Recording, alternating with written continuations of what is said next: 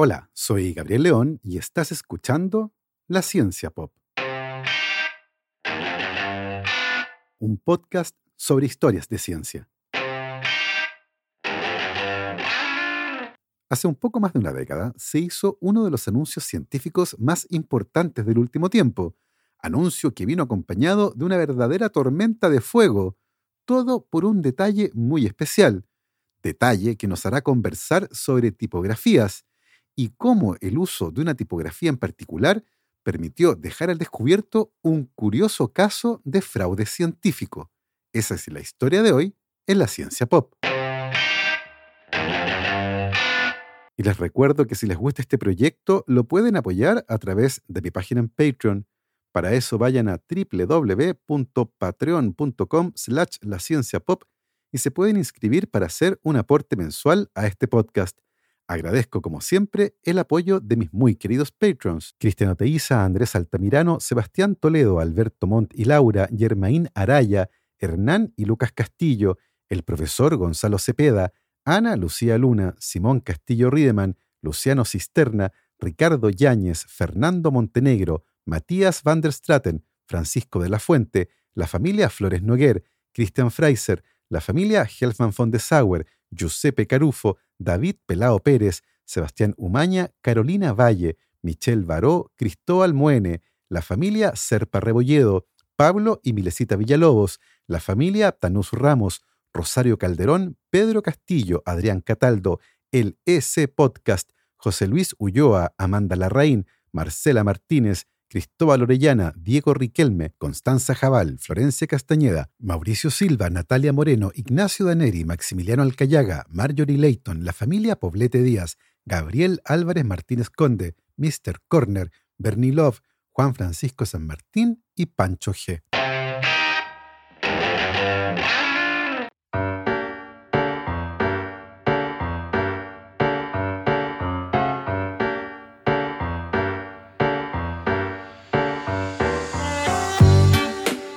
noche del 3 de julio del año 2012, algo muy curioso ocurrió en un centro de investigación europeo. Estudiantes y científicos llegaron esa noche para dormir en las escaleras de acceso al auditorio principal. Las autoridades del centro de investigación, anticipando que algo así podía ocurrir, habían decidido cerrar el auditorio tres días antes, pero eso no impidió que la noche del 3 de julio un puñado de entusiastas acamparan, como si de un concierto se tratara, para obtener un asiento en el que se suponía sería uno de los anuncios científicos más espectaculares del último tiempo.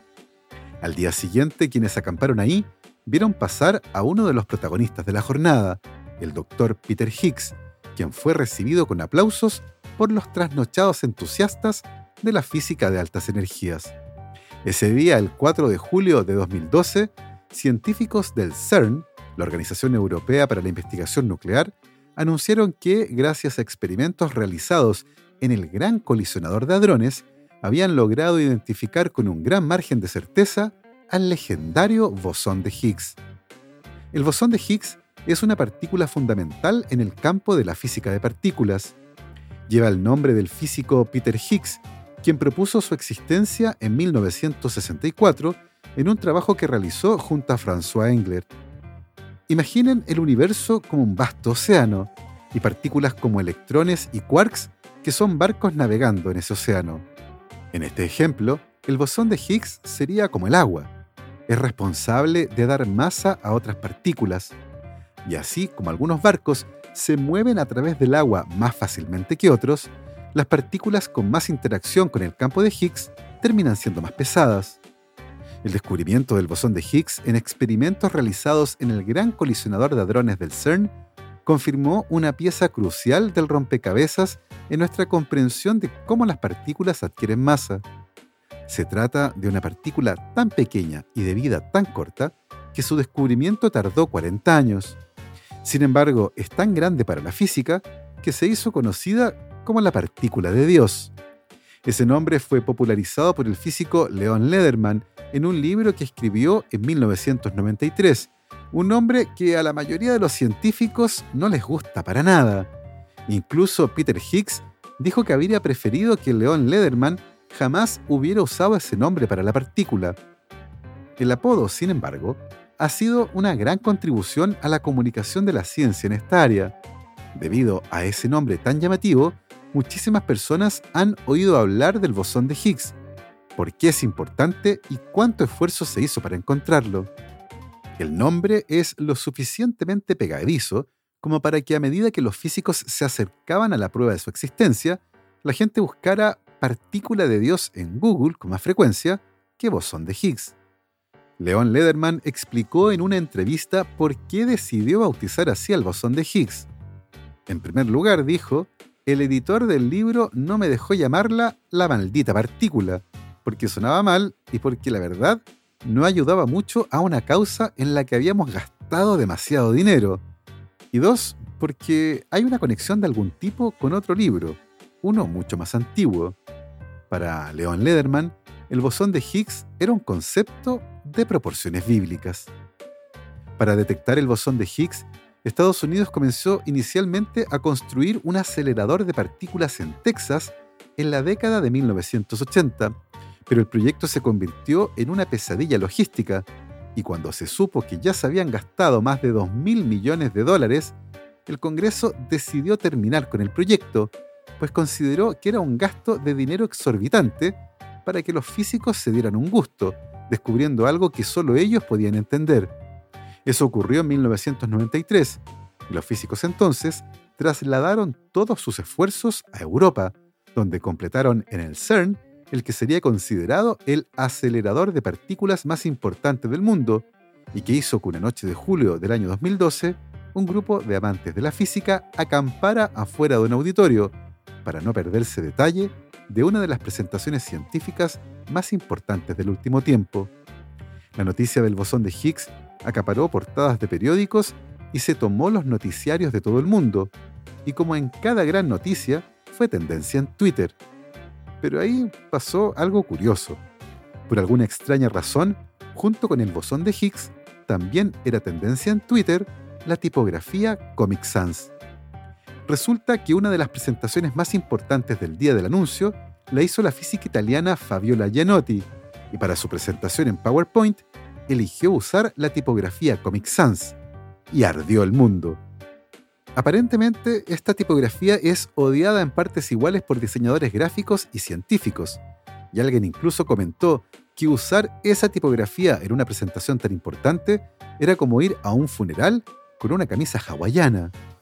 ¿De dónde salió Comic Sans? Bueno, cuando Microsoft iba a lanzar Windows 95, el sistema operativo incluía un nuevo programa llamado Microsoft Bob, que era básicamente una caricatura que hablaría con burbujas de diálogo y texto escrito usando la tipografía Times New Roman.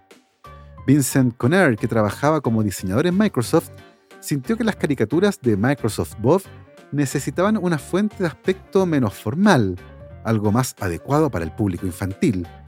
Inspirado por los cómics de DC y Marvel, Conner creó Comic Sans en 1994, usando un mouse para dibujar letras intencionalmente descuidadas. Microsoft Bob nunca fue muy popular y terminó desapareciendo al poco tiempo, pero Comic Sans aseguró su legado después de que Microsoft incluyó a la fuente en su popular sistema operativo Windows 95. Poco después de que Conner creara Comic Sans, la fuente fue adoptada por muchas compañías, como Apple, BMW y Burberry. A pesar del éxito comercial de la fuente, esta se volvió controversial y ha cosechado muchos detractores, particularmente en la industria del diseño gráfico. Se le considera una fuente de mal gusto, mal diseñada e infantil. El odio se ha vuelto tan intenso que incluso hay un sitio web que se llama Ban Comic Sans, prohíban Comic Sans. El odio a esta fuente no ha impedido que tenga, sin embargo, legados notables, como la Copa del Rey de la temporada 96-97 en España, copa en la que el nombre del ganador, el Fútbol Club Barcelona, fue escrito en Comic Sans, un álbum de fotos que el Vaticano editó para recordar el legado del Papa Benedicto XVI, un álbum en el que los pies de foto están escritos en Comic Sans. Más allá de lo que cada uno puede opinar sobre esta tipografía, el uso que el CERN le dio para un anuncio tan importante desató una gran discusión. Esa discusión se convirtió en una tormenta de fuego cuando en 2014 el CERN anunció en su sitio oficial que a partir de ese momento todas las comunicaciones del CERN estarían escritas en Comic Sans, algo que hizo que muchos echaran espuma por la boca hasta que repararon en la fecha. Era el 1 de abril, Día de los Inocentes. Ahora bien, ¿importa el tipo de tipografía que uno use? Aparentemente sí, y por varias razones. Vamos por partes. Existen dos categorías principales de tipografías, las que usan serifas y las que no tienen serifas. Las serifas, también llamadas remates o gracias, son esos pequeños trazos unidos a los extremos de las líneas que componen cada letra. Las tipografías Times, Georgia, Garamond y Cambria son ejemplos de estilos de letras con serifa. Por eso se les conoce como tipografías serif. Nadie está muy seguro de su origen, pero una hipótesis es que en la antigüedad los talladores que cincelaban un texto en piedra usaban las serifas para determinar de manera clara los extremos de las letras. Si había serifa, la habían terminado de tallar. Durante mucho tiempo se ha creído que las fuentes serif son las más legibles en papel, aunque la evidencia científica no es concluyente al respecto. Las fuentes serif son tradicionales, transmiten confianza y se ven más formales y profesionales. Como contrapunto a las fuentes serif están las sans serif, que significa literalmente sin serifas. Los tipos de letras sans serif aparecieron a principios de 1800 y originalmente se llamaban grotescos porque eran una gran desviación de la tradición. Las fuentes sin serifas son populares para pantallas, especialmente aquellas de baja resolución, porque las pequeñas serifas pueden perderse o oscurecer el trazo de cada letra, dificultando la lectura. Las fuentes sans serif son limpias y de apariencia moderna, y entre las más populares están Helvética, Arial, Verdana y Calibri. Y claro, Comic Sans, la que no es una fuente percibida particularmente como limpia y moderna, y mucho menos tradicional o de prestigio. Después de todo, fue diseñada a mano alzada para un personaje animado que nunca fue popular, pero aún así terminó siendo la tipografía anunció uno de los hallazgos más significativos del último tiempo. Con todo esto en mente, está claro que las tipografías no dan lo mismo e impactan en nuestra capacidad de leer un texto de manera adecuada, entenderlo e incluso estar de acuerdo o no con la información ofrecida. En 2013, el cineasta y autor Errol Morris realizó un audaz experimento. Con la complicidad del New York Times, le pidió a 45.000 lectores que realizaran una prueba en línea.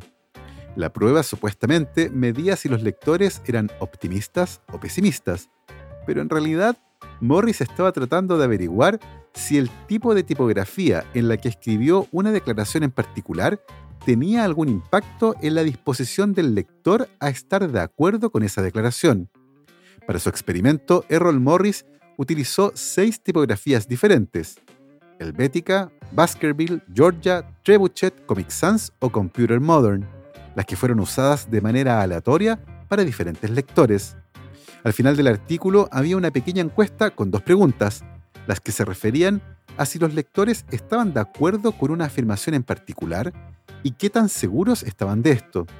Lo que el experimento sugiere es que un texto escrito usando la tipografía Baskerville, que fue diseñada hace más de 250 años por John Baskerville, fue estadísticamente mucho más efectiva a la hora de hacer que las personas estuvieran de acuerdo con el texto. Es evidencia anecdótica, pero tal vez la próxima vez que tengan que redactar una propuesta, sería bueno intentar con alguna tipografía serif. Personalmente me gusta la tipografía Adobe Caslon Pro, pero alguna vez fui fanático de Myriad Roman. En cualquier caso, la historia de hoy es sobre dos tipografías en particular, una serif, llamada Cambria, y una sans serif llamada Calibri. Ambas son muy populares y son parte de la evidencia que ha permitido descubrir uno de los fraudes científicos más llamativos del último tiempo. Pero comencemos por el principio, hablando de los detectives de las fuentes.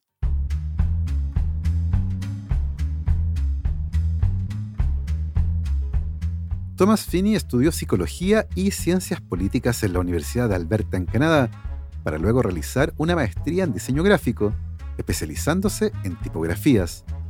Durante 11 años, Thomas Finney trabajó como gerente de producto para las fuentes tipográficas de Adobe Systems en Silicon Valley. Fue trabajando ahí que su equipo recibió una solicitud muy peculiar. Un abogado sospechaba que un testamento que estaba en disputa había sido falsificado y quería saber si el documento en sí podía ofrecer alguna pista con respecto a sus sospechas. A Thomas Finney le pareció algo muy entretenido de averiguar. Usando un microscopio digital y contando píxeles individuales, Finney notó manchas de tinta alrededor de cada letra del testamento, las que se producen cuando la tinta fluye a lo largo de las fibras del papel. De su análisis concluyó que el documento había sido impreso en una de las primeras impresoras de inyección de tinta a 300 puntos por pulgada. El problema es que el testamento era supuestamente del año 1983 y esas impresoras no existían en esa época. El testamento era una falsificación mucho más moderna. El abogado había confirmado sus sospechas y Thomas Finney había comenzado su camino como experto en evaluación de documentos.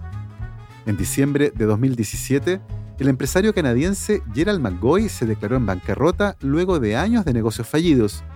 Dejó en el camino una larga lista de acreedores y una corte de justicia le ordenó liquidar sus bienes para pagar cerca de 5 millones y medio de dólares en deudas.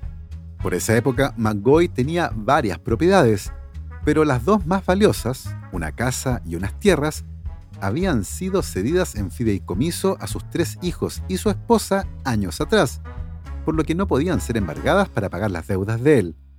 Para demostrarlo, McGoy presentó ante el tribunal los documentos correspondientes de los años 1995 y 2004, en los que cedía estos bienes a su familia. Las propiedades estaban fuera del alcance de los acreedores, o eso al menos era lo que McGoy intentó establecer. Los acreedores no estaban satisfechos con esto y pidieron que los documentos fueran periciados por un experto, alguien que pudiera certificar su autenticidad. Rápidamente dieron con un nombre, Thomas Finney. Rápidamente Finney estableció que había algo anormal con los documentos. El de 1995 estaba escrito usando la tipografía Cambria y el de 2004 en Calibri. El problema es que ambas tipografías forman parte de un paquete llamado ClearType, que fue desarrollado por Microsoft en 2004, pero que no fue puesto a disposición del público hasta el año 2007. Era evidente que ambos documentos eran falsos y no se podía confiar en la fecha el abogado de Mangoy defendió a su cliente diciendo que era solo un error en la fecha, pero que los documentos eran anteriores a que se decretara el embargo de los bienes de su cliente. Sin embargo, el juez consideró que la veracidad de los documentos estaba en entredicho y no se podía confiar en ellos. Por lo tanto, determinó que Mangoy era el dueño de esas propiedades y como tal debían ser embargadas para pagar sus deudas. No fue la única vez que pasó algo así, cuando estalló el escándalo conocido como Panama Papers, los ciudadanos de Pakistán se enteraron que la hija del primer ministro, Mariam Nawaz, había comprado un lujoso y costoso apartamento en Londres. Frente a las acusaciones de corrupción, Mariam presentó un documento fechado el año 2006, donde se aseguraba que ella no era la dueña de la propiedad, sino que miembro de un directorio de una empresa asociada. Sin embargo, muy pronto se estableció que el documento estaba redactado usando la tipografía Calibri, que solo estuvo disponible desde el año 2007. Por lo tanto, era imposible que un documento fechado en 2006 estuviera redactado con esa tipografía, lo que generó otro escándalo en Pakistán, esta vez por la falsificación de ese documento, un caso que fue conocido como el Fontgate. El caso de la tipografía Calibri es particularmente interesante, ya que desde su lanzamiento en 2007 ha sido la tipografía por defecto para todos los programas del paquete Office de Microsoft, el más popular del mundo en esta área. Pero todo tiene su final. A mediados de julio de este año, Microsoft anunció que dejaría de usar Calibri como su tipografía por defecto y en su lugar quedaría una conocida como Bierstadt y que a partir de ahora se llama Aptos. Ninguna de las dos tipografías me agrada, pero el hecho de que Calibri esté por defecto me ha hecho redactar muchos documentos usándola es un truco efectivo para popularizar una tipografía. Esto es interesante porque estos trucos que permiten modificar el comportamiento de las personas han sido tremendamente populares en los últimos 15 años, han valido un premio Nobel y tienen un nombre muy atractivo, la teoría del empujoncito. La teoría del empujoncito, del inglés Nudge Theory, es un concepto que viene de la economía del comportamiento y la toma de decisiones, que propone que el diseño intencional del entorno de toma de decisiones, algo llamado arquitectura de elección, es una forma de influir sutilmente en el comportamiento y la toma de decisiones de grupos o individuos. El empujoncito contrasta con otras formas de lograr el cumplimiento de ciertas normas, como la educación o las leyes. La idea fue desarrollada por el economista Richard Thaler y popularizada en un libro del año 2008. Un empujoncito puede ser entendido como cualquier aspecto de la arquitectura de elección que altera el comportamiento de las personas de una manera predecible, pero sin prohibir ninguna opción o cambiar significativamente sus incentivos económicos. Para contar como un empujoncito, la intervención debe ser fácil y barata de implementar, pero también de evitar. Así, los empujoncitos no son mandatos. Por ejemplo, poner la fruta a la altura de los ojos de los consumidores cuenta como un empujoncito. Prohibir la comida chatarra, no. Uno de los ejemplos más citados y exitosos de esta idea es el uso de dibujos de moscas en el fondo de los urinales del aeropuerto de Ámsterdam, lo que hace que los usuarios mejoren sustancialmente su puntería y con esto disminuyan los costos de mantención. La idea se le ocurrió al jefe de aseo del aeropuerto, que recordó que durante su servicio militar alguien dibujó un punto en uno de los urinales y que ese en particular estaba mucho más limpio que los otros. Otro ejemplo muy citado tiene que ver con cómo aumentar la intención de ser donante de órganos. Usualmente cuando alguien renovaba su licencia de conducir, se le preguntaba si quería ser donante de órganos. Desde hace algún tiempo, varios países han establecido que la donación de órganos sea por defecto y que si alguien no quiere ser donante, debe optar por no serlo. Esta sutil estrategia hizo crecer considerablemente el número de potenciales donantes. Un empujoncito. Una de las ideas con respecto a esta teoría es que existen estrategias que se enmarcan en la definición de empujoncito y que podrían estimular la honestidad de las personas, y que, por ejemplo, es posible hacer que alguien sea más honesto al llenar un formulario si antes se le habla brevemente sobre moralidad. Uno de los investigadores más citados y reconocidos en esta área, que mezcla la honestidad con la toma de decisiones en el marco de la teoría del empujoncito, es Dan Ariely. Dan Ariely ha realizado algunas investigaciones de gran impacto y muy citadas sobre por qué las personas mienten o cómo hacerlas más honestas. En uno de esos estudios, le pidió a los voluntarios que recordaran los 10 mandamientos y luego les hizo jugar un juego en el que se verían tentados a hacer trampa. Los voluntarios a los que se les pidió recordar los 10 mandamientos fueron más honestos que aquellos que no recibieron ese empujoncito moral. Otro de los grandes descubrimientos de Ariely fue sobre un simple truco que hace que las personas sean mucho más propensas a decir la verdad cuando están llenando formularios. Hacerlos firmar una declaración diciendo que todo es verdad antes de llenar el formulario en lugar de al final. Para ese estudio colaboró con un grupo de investigadores, incluida otra gran estrella de la ciencia del comportamiento, Francesca Gino. Y claro, tiene todo el sentido del mundo. Cuando uno llena un formulario y luego al final le piden que jure que todo lo que escribió antes era cierto, bueno, uno firma. Pero si uno jura decir la verdad antes de llenar el formulario, de alguna manera el cerebro está programado para decir la verdad, porque ya firmé diciendo que lo iba a hacer así. Gino y Ariely se convirtieron en superestrellas académicas por todas estas investigaciones sobre empujoncitos, moralidad y toma de decisiones, especialmente por sus artículos sobre cómo hacer que la gente sea más honesta. Y los empujoncitos, bueno, los empujoncitos se convirtieron en furor. En el Reino Unido, el gobierno creó toda una organización llamada Behavioral Insight Team, o como se le conoce de manera informal, la unidad de los empujoncitos.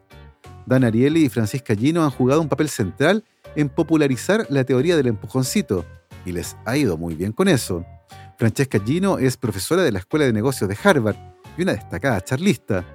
Dan Ariely, por otro lado, es muy respetado en la Universidad de Duke ha publicado varios libros que son bestseller y uno de ellos incluso está siendo convertido en un programa de televisión por la NBC. Pero ahora ambos, que se hicieron famosos por sus estudios sobre honestidad, están siendo acusados de deshonestidad. Todo comenzó a tambalear el año 2014, debido a un hecho aparentemente no relacionado. Los guatemaltecos son malos para pagar impuestos. O dicho de otro modo, Guatemala tiene uno de los niveles más bajos, si no el más bajo, de cumplimiento tributario de cualquier país de América Latina. La oportunidad para mejorar las cosas era enorme y en ese contexto el gobierno de Guatemala estaba buscando ayuda. Muy pronto dieron con la unidad de empujoncitos del Reino Unido, la famosa Behavioral Insight Team. El gobierno guatemalteco estaba perdiendo cientos de millones de dólares cada año por evasión de impuestos, dinero que podría destinarse a la construcción de carreteras, escuelas, hospitales y generar enormes beneficios sociales. Y bueno, tal vez un pequeño empujoncito podría ayudar a mejorar esta situación. Un equipo de la Unidad de Empujoncitos del Reino Unido fue a Guatemala para reunirse con las autoridades fiscales y les preguntaron cómo recaudan impuestos. Una de las formas más importantes es el IVA, que se declara mes a mes en un formulario que debe ser llenado por cada negocio. El problema es que la mayoría de los negocios llena el formulario y dice que no tiene que pagar nada, lo que ciertamente no es creíble. En muchos países, esto se soluciona haciendo que el IVA esté incluido en el precio de venta, pero las autoridades de Guatemala estaban buscando mejorar el cumplimiento del pago apelando a la honestidad de las personas. Rápidamente, el equipo de la Unidad de Empujoncitos del Reino Unido recordó los estudios de Gino y Ariely sobre cómo aumentar la honestidad al llenar formularios y diseñaron un experimento muy sencillo. Durante tres meses, tres millones de contribuyentes usarían un formulario para declarar sus impuestos en el que, antes de llenar cualquier dato, debían firmar una declaración jurada en la que prometían ser honestos con la información que entregarían. El equipo del Reino Unido voló de vuelta a su país y luego de tres meses llegaron los resultados del experimento. El efecto de esta intervención en el aumento del pago de impuestos fue cero, nulo, nada. El problema es que el experimento de Guatemala no fue el único que tuvo resultados desilusionantes. Cuando estos hallazgos fueron publicados y se supo del fracaso de la estrategia del empujoncito en Guatemala, otros estudios comenzaron a aparecer y mostraban el mismo patrón, resultados negativos. Algo no andaba bien. Finalmente, uno de los coautores del famoso estudio de Gino y Ariely los convenció de que necesitaban revisar sus hallazgos. Así que intentaron rehacer uno de sus experimentos y esta vez, derechamente, no funcionó. Esto es problemático. Uno de los estudios más famosos sobre la teoría de los empujoncitos no pudo ser replicado. Ahora bien, esto no significa necesariamente que alguien hubiera hecho algo malo. Es sencillamente una demostración de lo complejo que es la ciencia y que a veces es posible obtener cierto resultado solo por azar. El año 2020, un grupo de investigadores, incluidos Ariely, Gino y otros coautores del estudio original, publicaron un comentario en el que reconocían que tal vez la idea de hacer firmar a la gente en la parte superior de un formulario no tenía el impacto que ellos habían reportado, y junto con eso pusieron a disposición de todo el mundo los datos originales de ese estudio. Y esos datos fueron fundamentales para descubrir que algo mucho más oscuro había ocurrido. Uri Simonson es profesor de Ciencias del Comportamiento en la Escuela de Negocios ESADE de Barcelona y además es creador de un proyecto llamado Data Colada, en el que junto con algunos colegas busca discutir la mejor manera de analizar datos y experimentos complejos, el uso de herramientas estadísticas adecuadas y cosas de esa naturaleza. Data colada es muy conocido por quienes trabajan en esa área y de vez en cuando alguien les avisa de algún estudio que podría tener elementos sospechosos para que le den una mirada. Y alguien les envió los datos del estudio de Gino y Ariely. Y había muchas cosas raras, banderas rojas, particularmente en uno de los experimentos sobre honestidad que usó la base de datos de una compañía de seguros experimento que fue supervisado personalmente por Dan Ariely. Las compañías de seguros de autos en Estados Unidos suelen pedir a sus clientes que les informen la lectura del odómetro. Esto es una forma de estimar cuánto se usa un auto, y entre más se usa, más riesgo, y por lo tanto más cara es la prima del seguro. Algunos de los clientes actualizaron sus datos en un formulario que debían firmar al principio, un empujoncito para ser honestos, y otros al final, sin empujoncito. La tabla Excel con estos datos tenía cosas muy raras. La primera era que en la lectura inicial, los datos de kilometraje para cada uno de los 13.488 automóviles del estudio tendían a estar redondeados, algo esperable cuando alguien toma el kilometraje, mientras que en la actualización del kilometraje que reportaba los datos posteriores había números muy raros, como 81.081 kilómetros en lugar de 81.000, o 90.026 en lugar de sencillamente 90.000. Lo otro raro era la distribución de kilometrajes. Si toman una muestra de 1.000 automóviles, habrá unos pocos con muy poco kilometraje, la mayoría estará cerca del promedio, y habrá unos pocos con mucho kilometraje. En el caso de los datos de kilometraje actualizados en la planilla Excel, esa distribución de datos, llamada distribución normal, no existía, y para todos los rangos de kilometraje, muy poco, poco, promedio, mucho y muchísimo, la cantidad de automóviles era similar. Y eso es muy raro. No solo eso, en la actualización de kilometraje, los datos terminaban abruptamente en 50.000 y no había ni un solo vehículo que hubiera superado ese número en particular, 50.000. Pero quizás la característica más peculiar de los datos sea esta. Existen dos columnas. La columna 1 para el kilometraje inicial y la columna 2 para el kilometraje actualizado de cada automóvil. En total son 13.488 datos, que corresponden a los 13.488 automóviles del estudio. Lo curioso es que en la primera columna, la del kilometraje inicial, los datos aparecen con dos tipografías distintas. 6.744 datos aparecen con la tipografía Cambria y 6.744 datos con la tipografía Calibri. Exactamente la misma cantidad de datos en dos tipografías diferentes. En la columna 1, además, hay datos redondeados. La columna 2, la de los datos de kilometraje actualizado, está escrito solo en Cambria. No hay datos redondeados. La distribución de kilometraje es anormal y no hay ningún dato de kilometraje que sea mayor a 50.000. Toda esta información fue publicada en el sitio web de Data Colada el 17 de agosto de 2021, hace dos años. La evidencia presentada indica que los datos fueron sometidos a al menos dos formas de fabricación. En primer lugar, los datos de kilometraje de la columna 1 fueron duplicados y luego modificados levemente usando un generador de números aleatorios para crear observaciones adicionales, las que quedaron con una tipografía diferente. Esto quiere decir que originalmente solo había 6.744 datos y de alguna manera alguien generó 6.744 datos adicionales. En segundo lugar, todos los datos de la columna 2, la que corresponde a la actualización del kilometraje, fueron creados utilizando un generador de números aleatorios que llegaba hasta 50.000. Esto explica los números tan extraños, la falta de redondeo, la distribución anómala de los datos y el que no existan datos de kilometraje superiores a 50.000. Debido a esta clara fabricación de datos, el estudio original fue retractado por la revista con el consentimiento de todos los autores.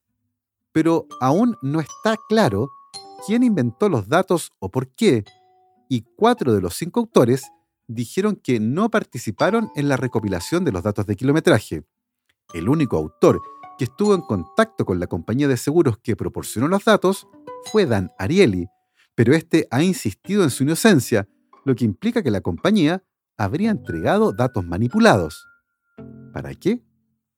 Citando acuerdos de confidencialidad, Dan Ariely se negó a decir cuál había sido la compañía aseguradora con la que había trabajado y dijo que todos sus contactos en esa empresa se habían ido y que ninguno recordaba lo sucedido.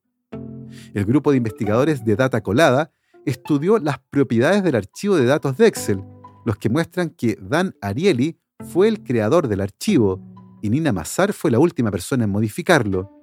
El 6 de agosto de 2021, Nina Mazar, que trabajaba con Dan Ariely, reenvió a los investigadores de Data Colada un correo electrónico que había recibido originalmente de su jefe, Dan Ariely, el 16 de febrero de 2011, antes de publicar el estudio. El correo dice, aquí está el archivo, y adjunta una versión anterior de los datos Excel, cuyas propiedades indican que Dan Ariely fue el creador del archivo y la última persona en modificarlo. Ese archivo que Nina recibió de Dan coincide en gran medida con lo que está publicado. Contiene el mismo número de filas, las dos fuentes diferentes y el mismo kilometraje para todos los automóviles. Dan Ariely no ha comentado ninguno de estos hechos, pero por ahora la evidencia no lo deja muy bien parado. Por otro lado, Francesca Gino está enfrentando acusaciones de anomalías en otros tres estudios y la Universidad de Harvard inició una investigación que se suponía era confidencial, pero que de alguna manera salió a la luz. El 3 de agosto de este año, Francesca Gino demandó a la Universidad de Harvard y también a los administradores de Data Colada, los que publicaron la investigación sobre la manipulación de los datos y está exigiendo no menos de 25 millones de dólares en compensación. La demanda sostiene que Francesca Gino nunca falsificó o fabricó datos y que la universidad violó sus propias políticas en la investigación de su trabajo. La demanda presentada en el Tribunal del Distrito de Estados Unidos de Massachusetts reclama difamación contra todas las partes, incumplimiento de contrato, mala fe y discriminación basada en su género. Es importante mencionar que los investigadores de Data Colada fueron muy cuidadosos en su reporte y jamás acusan a nadie en particular de nada, solo discuten los datos. Esta historia tiene para largo y muy probablemente escribiré otros guiones usando otras tipografías para comentar lo que ocurre en el futuro, pero por ahora la dejaremos hasta aquí. Espero que la hayan disfrutado. Yo como siempre me despido agradeciendo el apoyo de mis muy queridos patrons. La familia Yuri Martínez, Bernardo Polak, Claudio Oyarzo y Toña, Sebastián Beche, Cirilo Fede y Pola, la familia Calen Quegrolo, Alejandra Díaz, Fernando Araya, la familia de la Cruz Morales, Alberto Pozo, Cosca y Pilar Calderón, la familia Fuentes Chonfeld, la familia T.S. Ríos, Beatriz Geldres, Martín Garrido, Luis Alberto Soto, Juan Catipillán, María Paz Domínguez, Emma y Ana Llenaro, Paula Lagos, Sandra Marras, la familia Mateluna Morán, David Saenger, María Soledad Neira, Giovanni Rosales, Olivia Artigas, la familia León Bosch, Ricardo Evia, la familia Permonti Rivera, Sergio y Jorge Pincheira Arancibia, Sergio Yuri Espinosa, Los Rojas Peredo, Felipe Palma, Mario Vicuña, Ariel Guerrero, Paola Oyarzún, Ronda Butler, Bruno Gisling, Gonzalo y Lorenzo San Martín, Andrea Méndez, Guillermo Acuña, Edu Arnelo, Sergio Flores, Sofía del Villar y la familia Vilan Sampieri. Nosotros nos volvemos a escuchar el próximo viernes. Que esté muy bien, cuídense mucho, lávense las manos y por supuesto, que la ciencia los acompañe.